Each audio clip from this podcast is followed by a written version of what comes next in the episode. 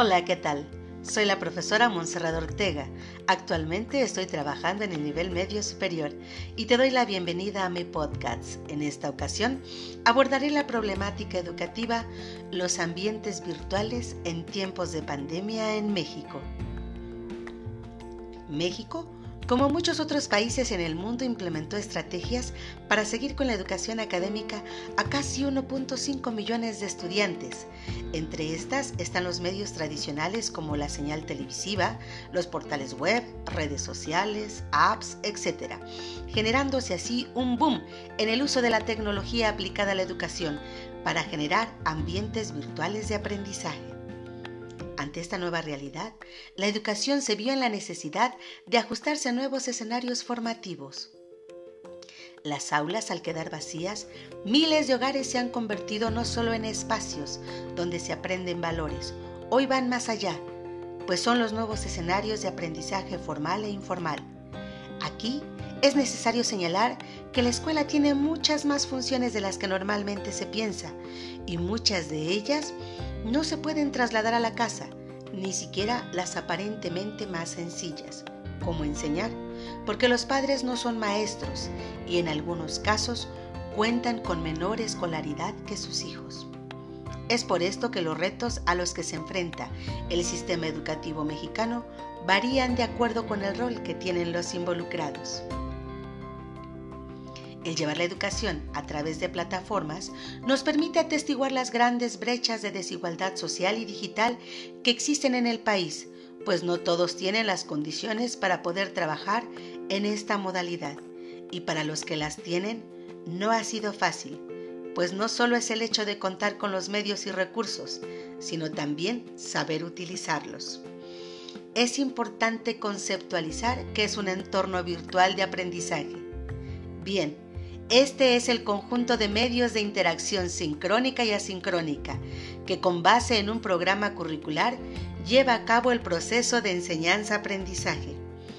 Ahora bien, es importante que el docente tenga una idea muy clara del potencial de cada uno de los recursos tecnológicos a su alcance. Sobre esta base, debe ser capaz de diseñar y poner en funcionamiento ambientes de aprendizaje en los cuales la combinación de textos, gráficos, sonidos, fotografías, animaciones y videos permite transmitir el conocimiento de manera mucho más natural, vívida y dinámica, lo cual resulta crucial para el aprendizaje.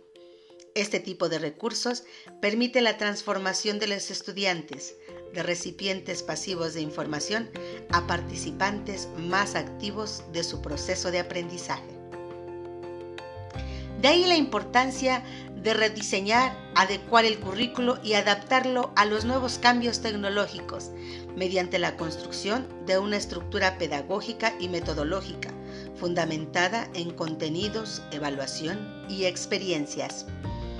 También es importante señalar que los docentes se han visto saturados por las autoridades educativas de una infinidad de herramientas para ser utilizadas en el proceso de enseñanza que van desde Google Meets, Zoom, Skype, Edmodo, Classroom, Microsoft Teams, Facebook, WhatsApp, etc.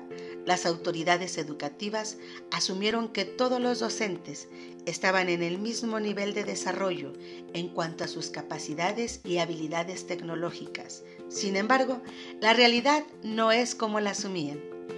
La experiencia actual ha demostrado que el papel docente va más allá de lo pedagógico.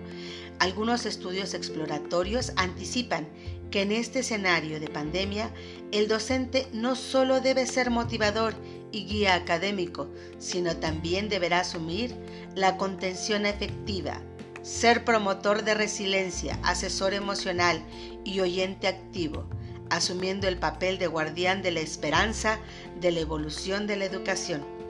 Si bien el futuro es incierto, los docentes deben participar en su construcción, haciendo frente a los nuevos retos de estos escenarios y de los paradigmas actuales de la educación, involucrando las nuevas tecnologías de la información y la comunicación en los procesos de enseñanza para fortalecer los aprendizajes de los estudiantes.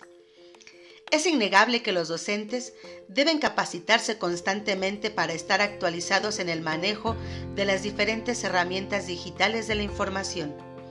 Pero para ello deben contar con dispositivos adecuados y conexión de Internet de buena calidad para las clases virtuales. Todo esto tiene un costo elevado que hace que no todos puedan tener la facilidad para acceder a los mismos. El trasladar la educación presencial a la virtual ha hecho que los docentes busquen capacitarse de distintas formas para las clases virtuales, además de ceder más horas de su vida personal, no solo para revisar los trabajos de cada uno de sus alumnos, también deben de tener la empatía de escucharlos, acompañarlos y a buscar soluciones a los problemas que enfrentan en esta pandemia.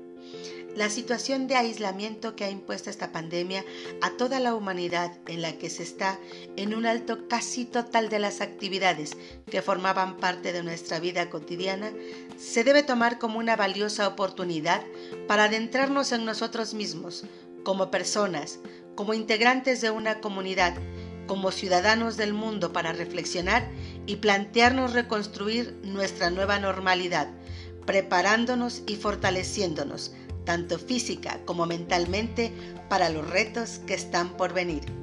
Gracias por escucharme y hasta la próxima.